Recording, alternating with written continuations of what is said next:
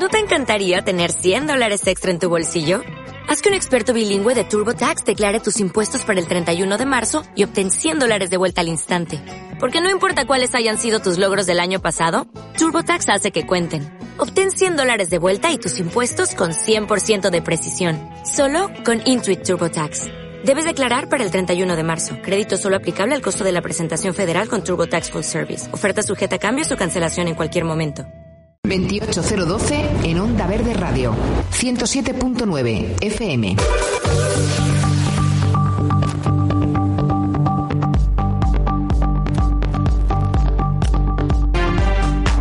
Bienvenidos a una emisión más de 28012. Mi nombre es Alan Bravo y como siempre un placer saludaros a través del 107.9 FM.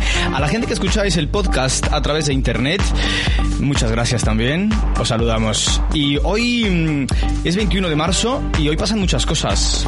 Hoy pasan muchas cosas y nos hemos encontrado cuando hemos llegado a la estación de radio con un evento que está organizando eh, Laura del Villar y Movimiento contra la Intolerancia. Y hemos pedido, por supuesto, que, que entraran y nos contaran lo que está ocurriendo. Así que, por favor, Laura, mm, bueno, bienvenida lo primero a 28012. ¿Tu primera vez en 28012? Sí. ¿Qué tal? Bien, bien. Bueno, la primera vez en 28012 no en Onda Verde, claro. Por supuesto donde que no. además, pues sí, tenemos un evento de celebración por el Día Internacional contra la- para la eliminación de la discriminación racial declarada por, la, por Naciones Unidas y, y es una fiesta pues intercultural con música africana y bueno, pues un poco intentando aglutinar a todo lo que es el distrito 28012 y todo el barrio de Lavapiés pues para, para hacer un acto de conmemoración y reclamación. Hoy es el Día Internacional de la Eliminación de la Discriminación Racial y se celebra desde 1960, eh, porque mm, es cuando la policía abrió fuego contra 69 personas en una manifestación en Sudáfrica. ¿Las cosas han cambiado mucho desde esa época hasta ahora?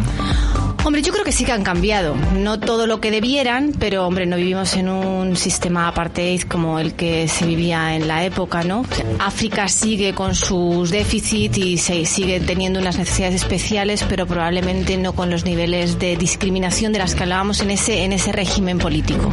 ¿Cuántas nacionalidades se reúnen hoy en la plaza? En la plaza no sé, pero en Lavapiés creo que estamos hablando de ciento no sé cuántas. Una es, barbaridad. Es el, el barrio, el distrito más multicultural de España. Sí, sí, además famoso en el mundo entero, porque esto no es el barrio de Lavapiés realmente, es el barrio de embajadores.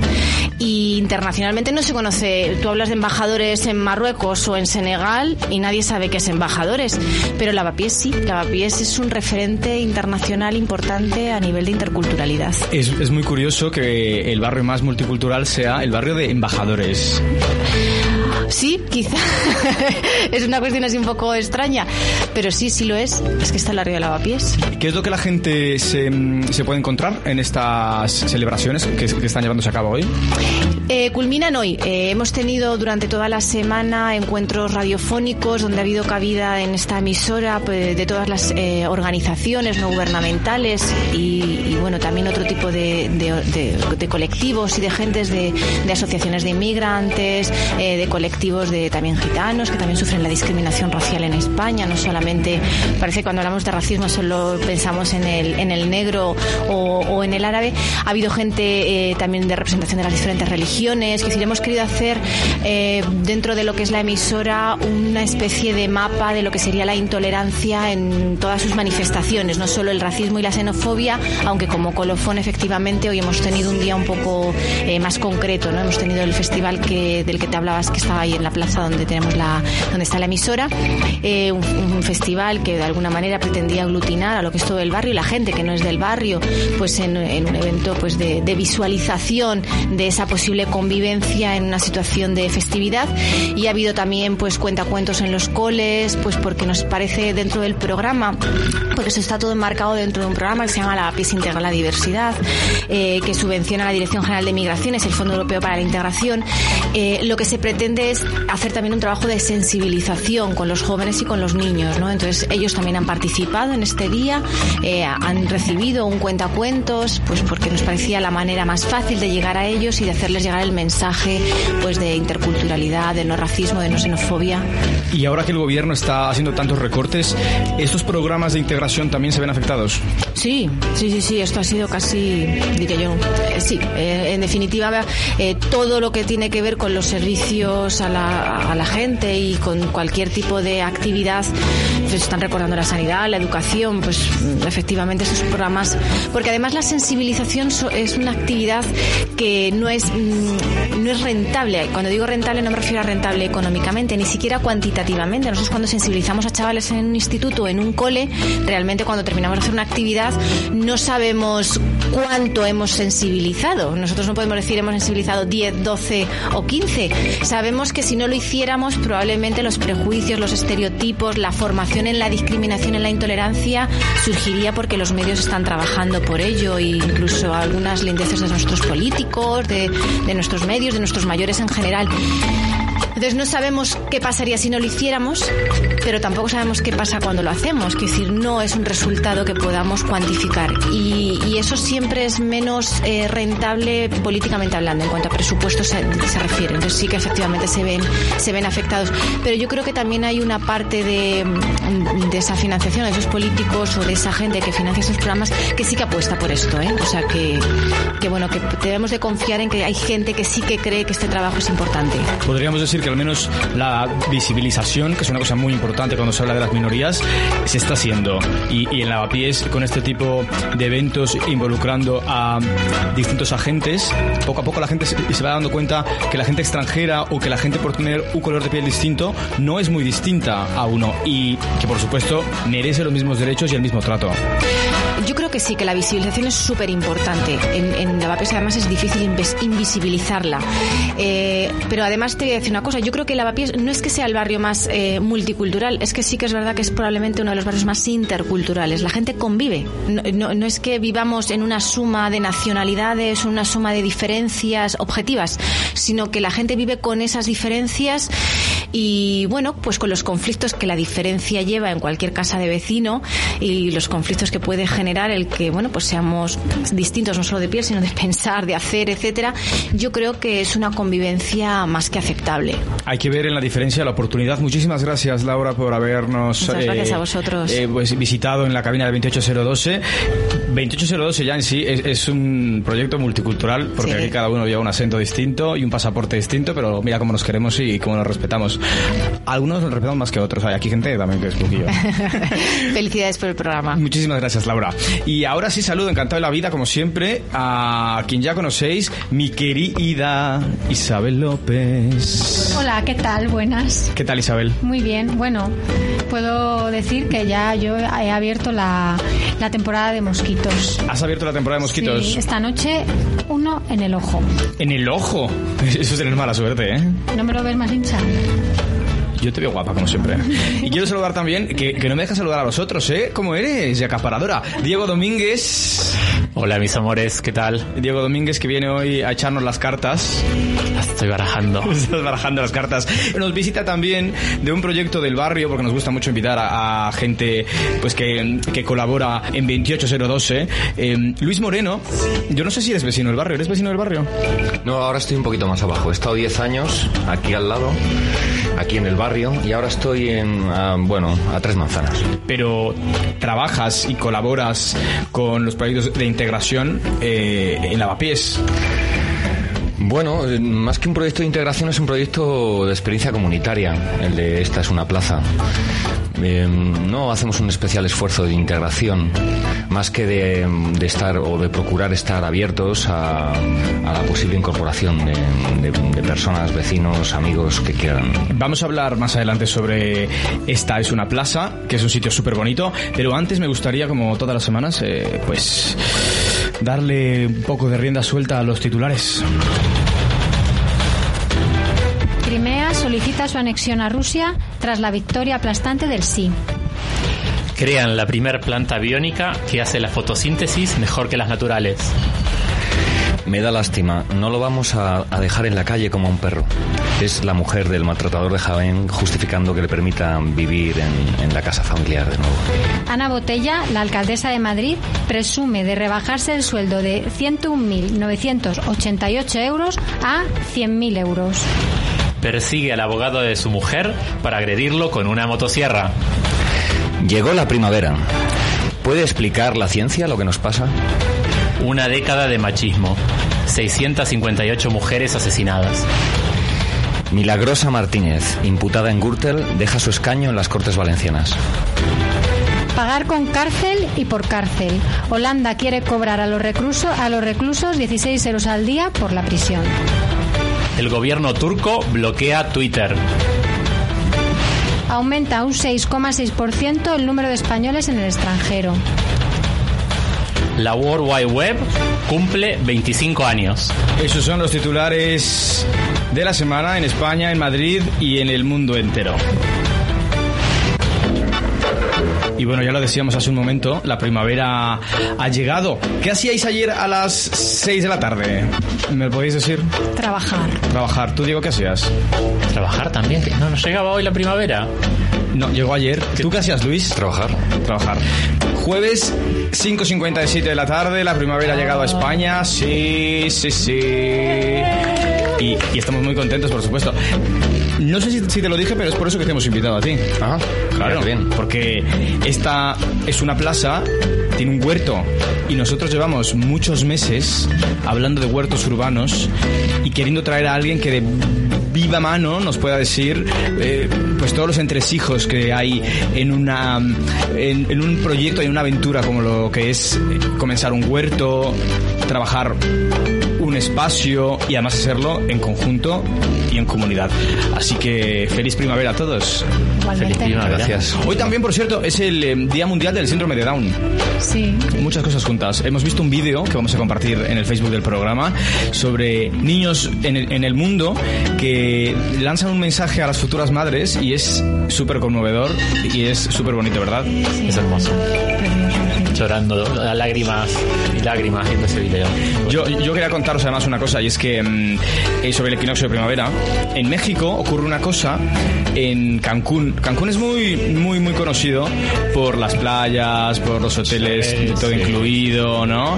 Por ir ahí a perder un poco Vivir la vida loca. la cabeza, efectivamente. Pero en Chichen Itza, en el templo de, de Kukulcán, justo en el equinoccio de primavera y en el equinoccio de otoño, eh, ocurre un fenómeno que no tiene nada que ver con paranormal, es un fenómeno de luces y sombras, así de básico, y es que hay una sombra que baja por una de las pirámides y es justamente el dios Kukulcán que hace su aparición y autoriza, en este caso, que se comience a sembrar o que se recoja la cosecha. No sé si lo hayas podido ver alguna vez. No he tenido el gusto. He visto, he visto la pirámide, pero no al dios Kukulcán ni a su sombra. No, no estuviste por ahí. Estuve, estuve, pero no en el Cuando. Kukulcán, digo. No, me lo perdí. Pues mira, para la gente que tiene planeado ir a, a Cancún en alguna ocasión y, y quiera ir a vivir un poco la vida loca, plantearse ir en estas fechas, el próximo año por supuesto, porque podéis tener una experiencia religiosa, maya, pero religiosa. Me gustaría además eh, saludar encantado de la vida a una persona que se encuentra al, lado- al otro lado de la línea telefónica. Su nombre lo conocemos ya. Es el señor John. Señor John, ¿qué tal? ¿Cómo está? Hola, buenas tardes, ¿qué tal? Muy bien, esperando la información musical de esta semana. Pues aquí vengo con, eh, con, con algunas pocas noticias. He tenido que, que, que reconcretar en pocas. Cuéntanos, por favor, ¿qué nos trae para esta semana?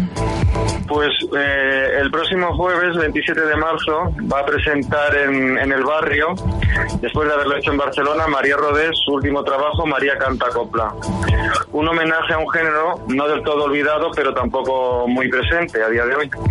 Y la recomendamos porque en directo combina con muy buen gusto ambientaciones sencillas con recreaciones desafiantes. El último disco que publicó María Rodés fue en 2012. Eh, ¿Esta vez está presentando un nuevo disco?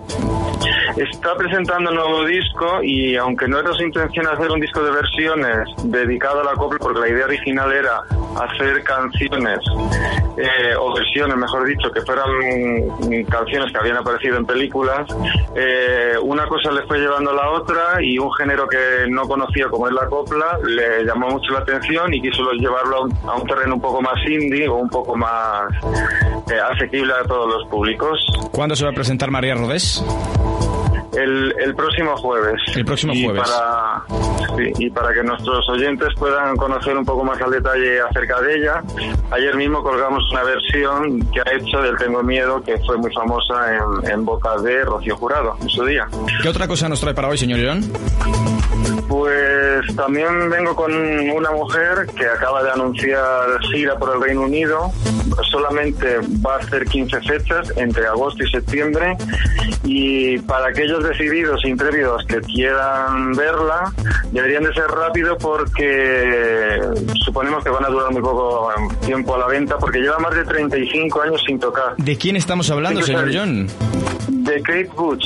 Kate, Bush. Muy bien. Que además eh, el año pasado fue distinguida con la medalla de comandante de la Orden del Imperio Británico por su contribución a la música.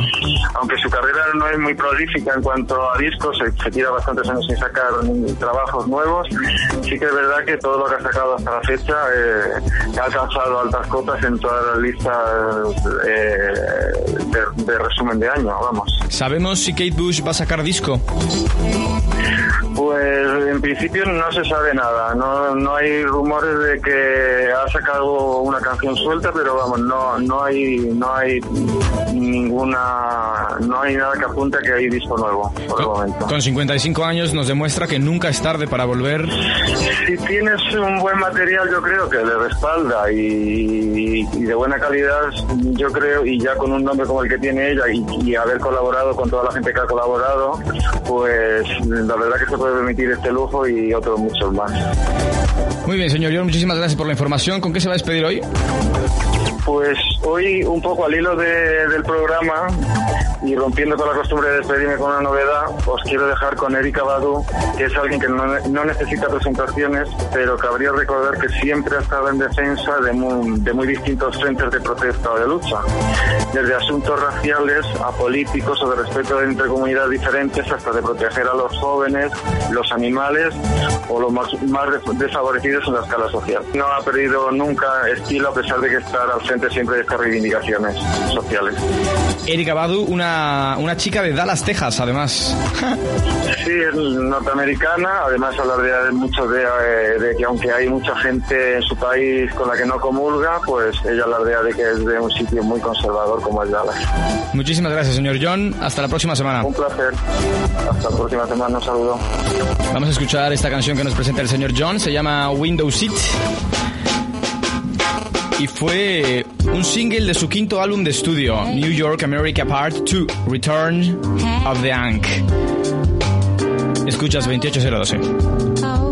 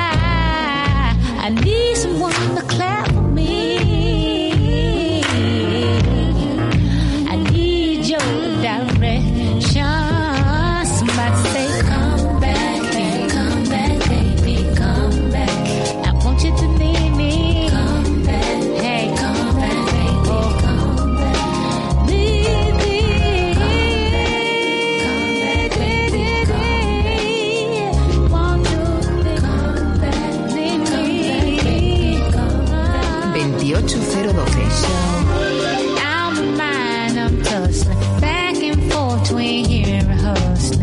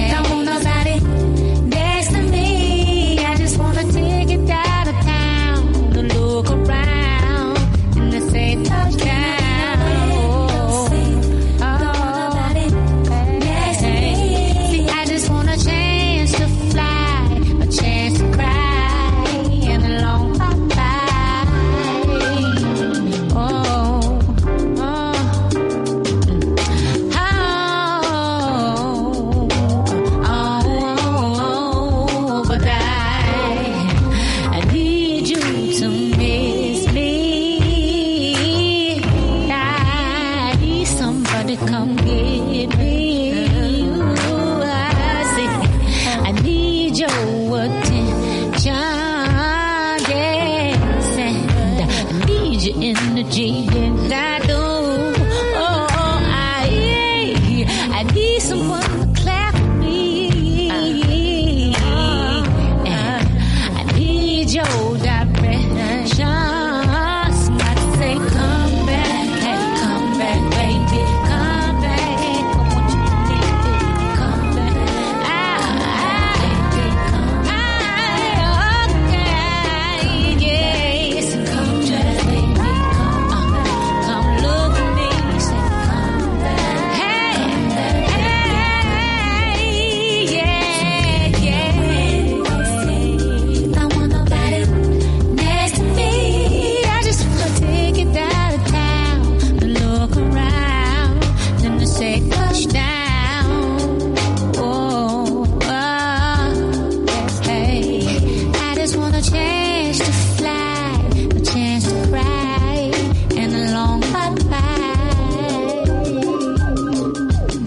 escuchando 28012.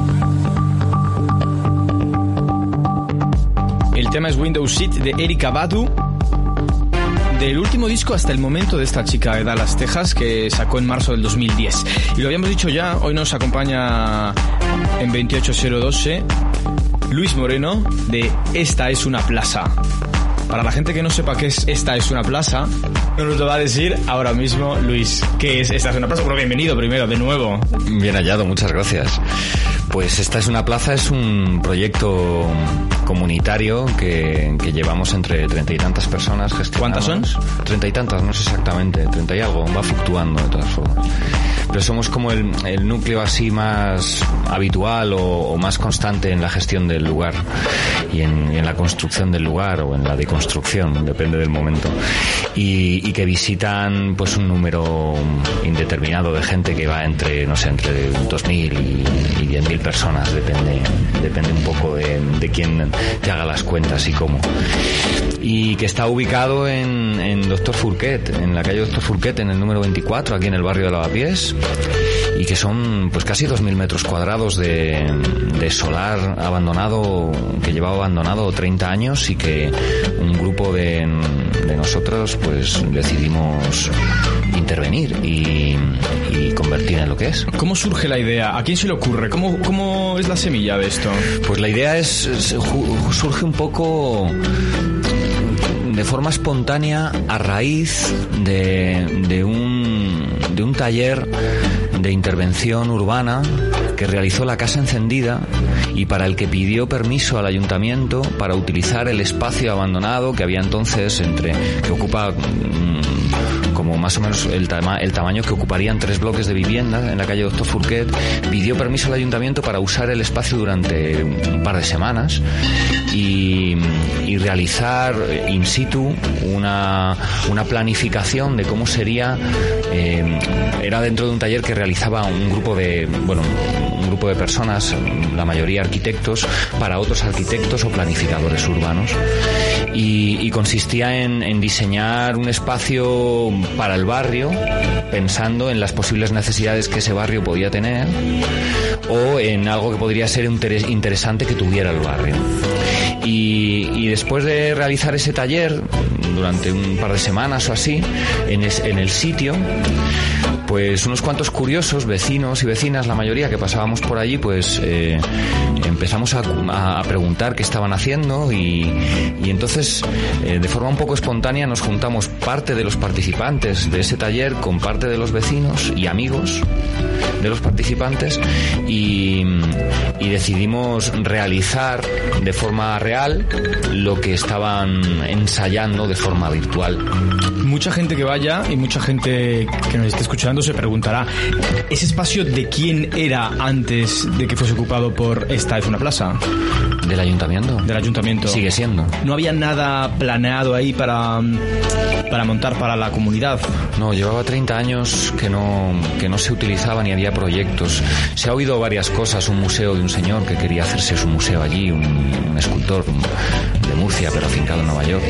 Eh, también se oía hablar de, de, de hacer una piscina municipal, una biblioteca, un polideportivo. Se Había oían como- cosas, pero luego Se no oían, había pero bueno, son un poco informaciones que tampoco tenemos muy contrastadas. Y, y llevaba 30, lo que sí era real era que llevaba 30 años abandonado y que nadie utilizaba y que nosotros, además en principio nuestra, nuestra intención nunca fue una ocupación, siempre desde el comienzo, aunque, aunque hubo un periodo breve en el que estábamos ocupados, ahora mismo estábamos cedidos porque desde el principio peleamos la cesión con el ayuntamiento. Cesión que acaba este año y que estamos en trámites de renovación tratando de que el espacio, bueno, en parte, o sobre todo gracias a lo que hemos hecho nosotros, pues sea ahora catalogado como zona verde en, en lugar de zona de equipamiento y entonces permanecer en- con la experiencia unos años más. ¿Qué es lo que la gente se puede encontrar cuando va a Doctor Fouquet número 24?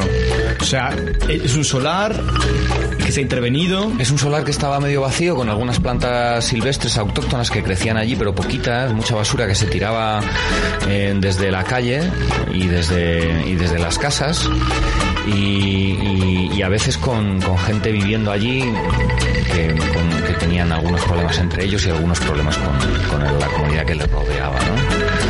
Y, y entonces ahora lo que hay es, eh, bueno, eh, un jardín silvestre, un huerto ecológico, 10 bancales de huerto, eh, un par de experiencias de, objetos o de creaciones de bioconstrucción allí construidas, un pequeño teatro y, una, y un taller eh, que se utiliza para diversas cosas, alimentado por, por una pequeña placa solar.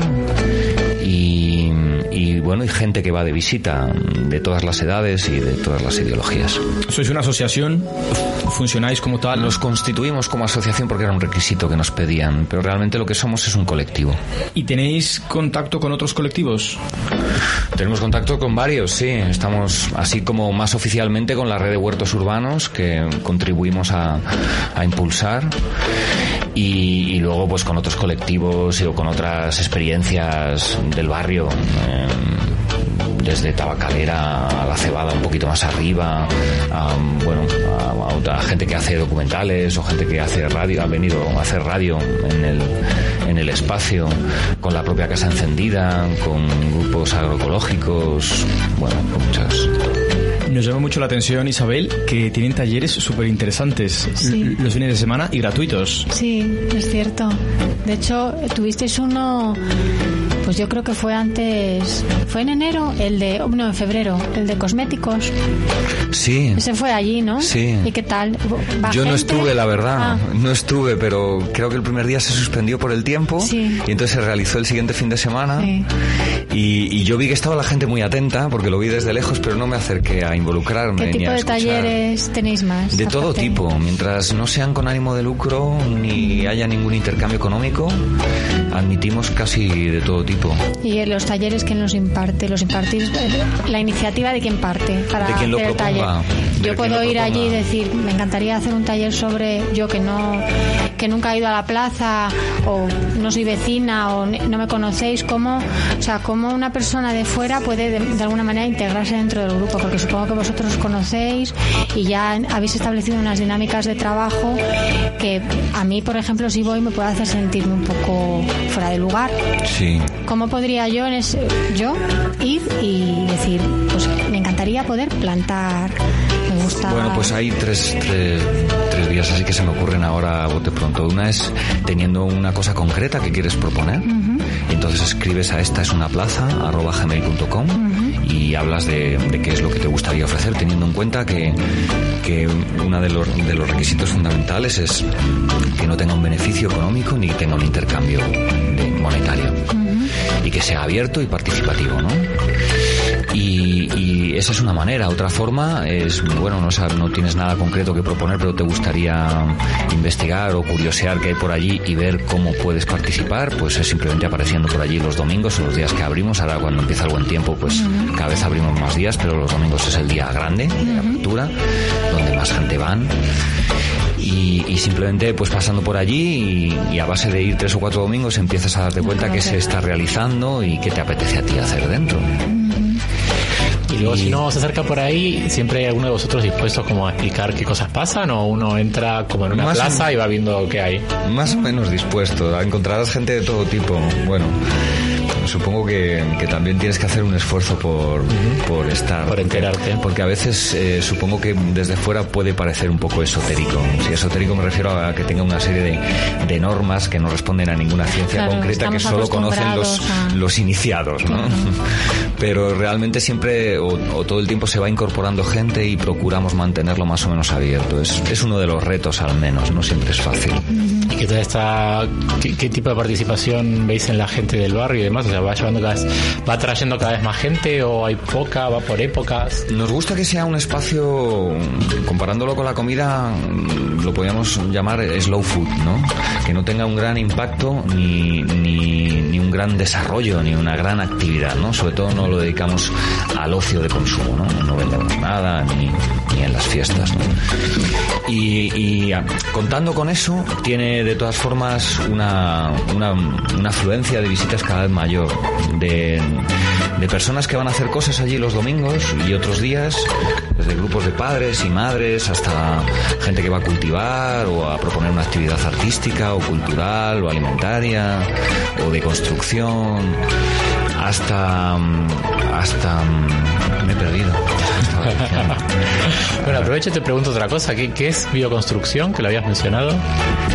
Pues es construir con, con materiales de la naturaleza. ¿Qué, qué tipo de bioconstrucciones podemos Sí, encontrarnos ahí a día de hoy? ¿Cuál es Pues tu hay una estructura de cañas muy bonita, a mí me gusta mucho. Y luego hay una estructura de, de adobe, un horno, que utilizamos para cocinar en algunos encuentros que hacemos o algunas comidas populares. Y la estructura de cañas la utilizamos para dar una pequeña sombra en el centro de la plaza y se queda un poco como símbolo así, plástico y, y de lugar de encuentro. Yo sobre los huertos, eh, que, supongo que en algún momento tenéis que tener, o alguien tiene que saber algo, tenéis que tener una cierta formación de, de sobre la agricultura y, ¿no? Sí. ¿En qué, qué- de ahí, quién maneja más? ¿Hay alguien que maneje más el cotarro o, te di- o diga, pues no es momento de tomates, es momento de tal, hay que regar, eh, tenéis sistemas de riego? ¿Cómo os organizáis? Porque un huerto no es una cosa que diga, voy a plantar algo y que crezca. Tiene Bueno, que tener... como todo lo que hacemos en la plaza, tratamos de organizarnos mediante asambleas concretas para, para cada área o proyecto o dedicación. Entonces hay unos cuantos, unas cuantas que quieren estar en, en el huerto y en el cuidado y en algunos quieren solamente trabajar y otros quieren aprender y otros quieren experimentar. Y tratamos eh, de involucrar todas esas querencias, todos esos deseos o todas esas voluntades por hacer. Mediante, bueno, pues reuniones periódicas, asambleas en las que nadie dirige o tratamos de que no sea así. Pero hay formación, os dais a vosotros mismos formación o dais formación de ese tipo. Sí, la gente, algunos de nosotros teníamos alguna cuando comenzamos en el huerto y otros las hemos ido, las hemos ido adquiriendo estando, Estando ahí. realizando la actividad y a veces haciendo talleres en otros, en otros otros lugares, en Matadero, en, en otros grupos ecológicos y luego por la propia experiencia y por la lectura de libros y por, y por ir viendo año tras año cómo van las cosechas. Entonces cuando se incorpora gente que no conoce cómo ha ido, pues los que ya estaban les van contando y entonces te pasas, bueno, un año sin enterarte de nada, asistiendo a asambleas en las que no sabes de qué se está hablando muy bien, hasta que terminas enterándote si quieres hacerlo.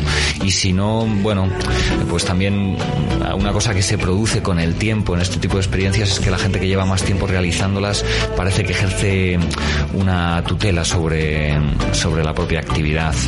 En mi opinión, bueno, no es lo que más me gusta, eh, de- pero termina siendo así.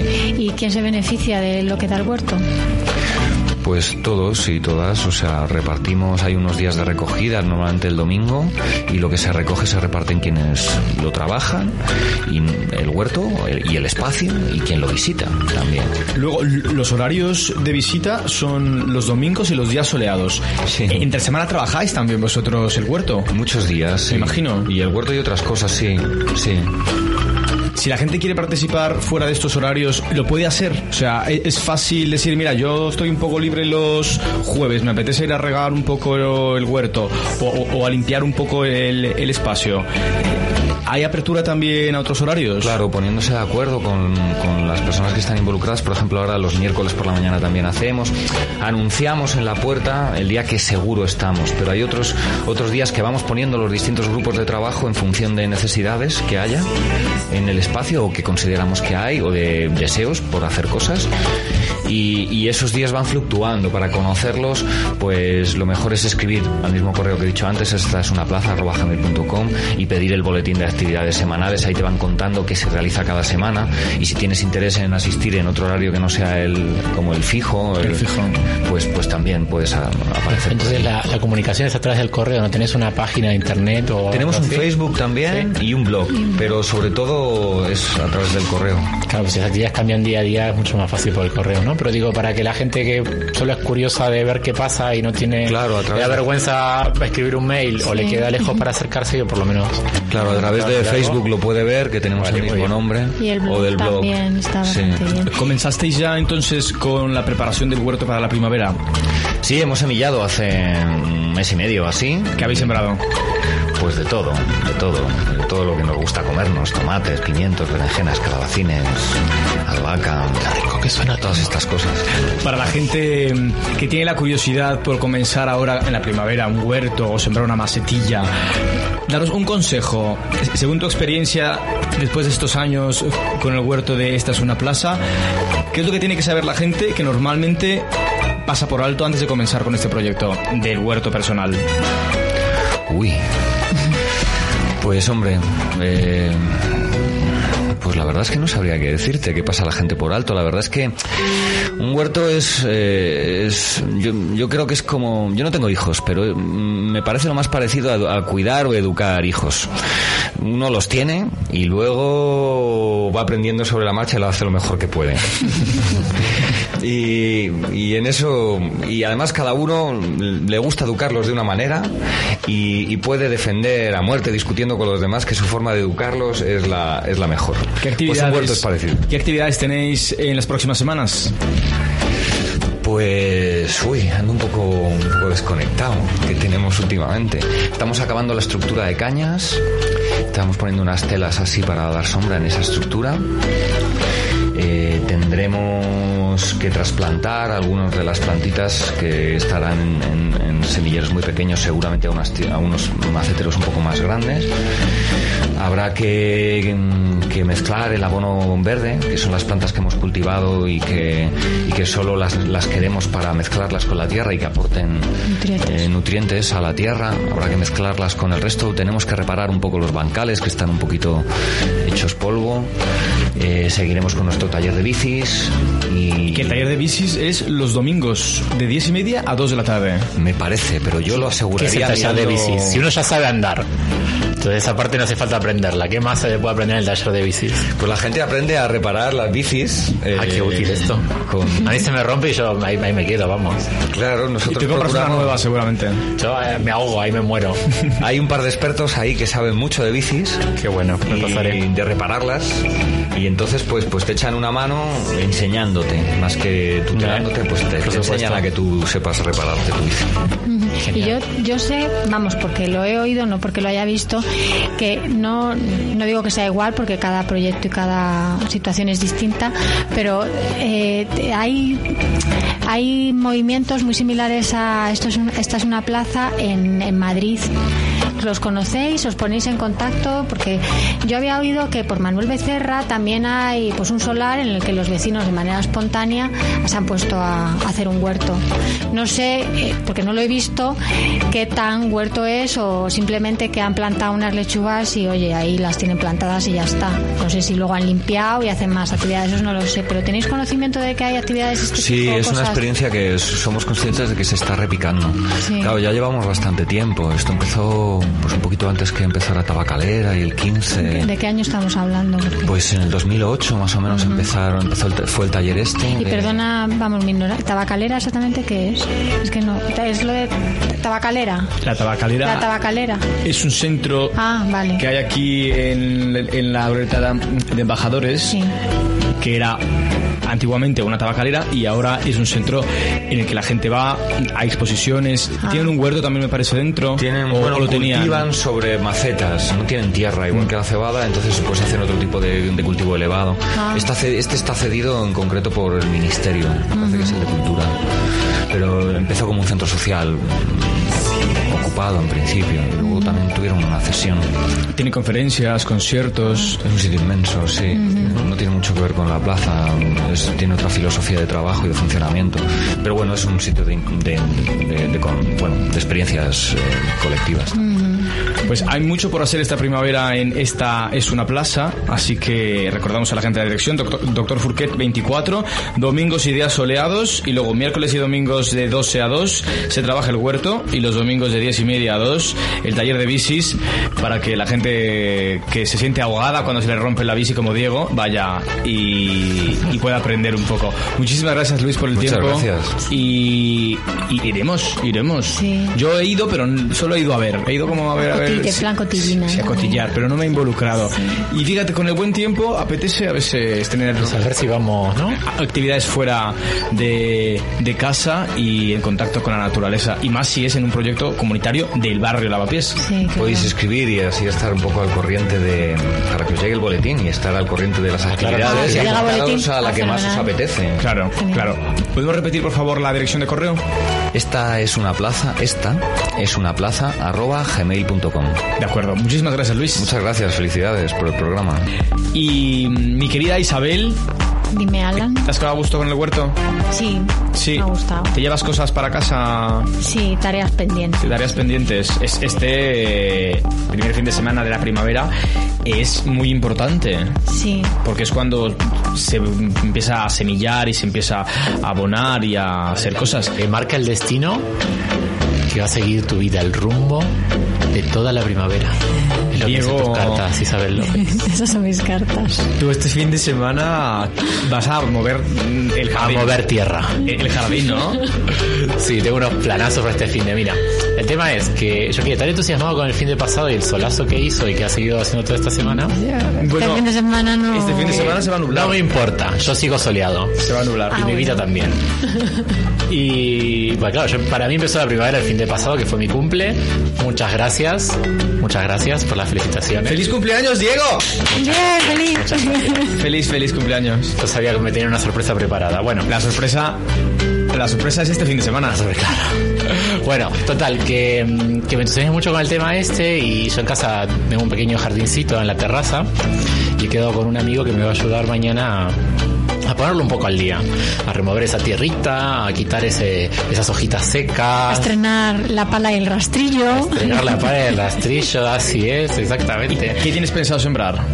Bueno, sembrar, sembrar, por, la, por ahora vamos a hacer una familiarización con el terreno y poner Vas un a- poco en, en, en condiciones el jardín y bueno, ver un poco qué es lo que hay y tener todo listo para, para empezar la primavera a tope. Y ya sembrar algo luego. Porque si vas a estar todo el fin de semana removiendo tierra y quitando hojitas... Todo el fin de no, empezar... No tiene un bosque. Empezar No ahí, sé, ¿de hay mucha tamaño? tierra, ¿eh? Igual, hay como, ¿Ah, sí? como ocho macetones Ah, así, bueno, estos que pesan toneladas, arbolitos pequeños, hay cosas. Tienes que venir. Isabel López. Sí, por si me invitas. Vente este domingo con nosotros. Muchísimas gracias chicos por haber venido hoy. Muchas, Muchas gracias, gracias. a ti, como siempre. A. Amor, cariño del fin mío. de semana y nos escuchamos próximamente Diego Domínguez, Alan Bravo. Isabel López Alan Bravo, Diego. y mi nombre es Alan Bravo. Hasta la próxima. Adiós. Has escuchado 28012 en Onda Verde Radio, 107.9 FM.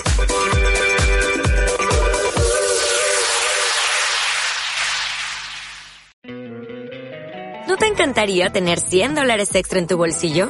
Haz que un experto bilingüe de TurboTax declare tus impuestos para el 31 de marzo y obtén 100 dólares de vuelta al instante. Porque no importa cuáles hayan sido tus logros del año pasado, TurboTax hace que cuenten. Obtén 100 dólares de vuelta y tus impuestos con 100% de precisión. Solo con Intuit TurboTax. Debes declarar para el 31 de marzo. Crédito solo aplicable al costo de la presentación federal con TurboTax Full Service. Oferta sujeta a cambios o cancelación en cualquier momento.